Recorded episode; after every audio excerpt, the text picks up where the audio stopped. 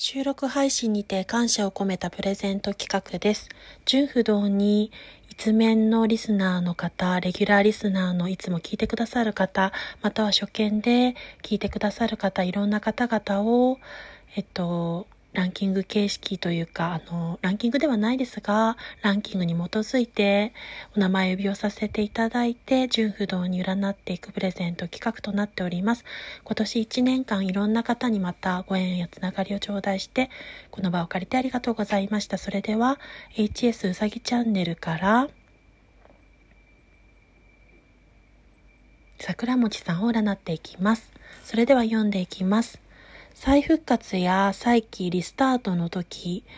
カップの変転カード逆位置出ております。また、探求心や理想追求のハーミットも出ており、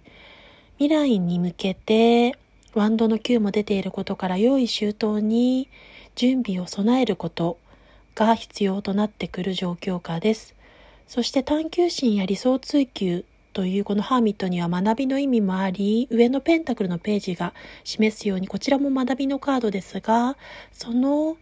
コツコツとした積み重ね、真摯な態度で学びを深めることによって、その学びが未来を明るく照らし出してくれるというカードでもあります。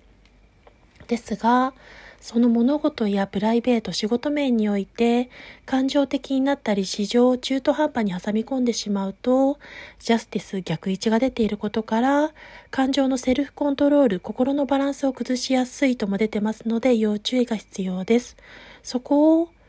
えっと、しっかりとクリアすることによって、そのご自身の誠意がしっかりとその真摯ある、真摯で誠意ある態度が信頼関係を育む。それによって状況が好転していく。その未来の障壁を突破できるストレングス力のカードが出ております。こちらの女性が獅子をめでておりますが、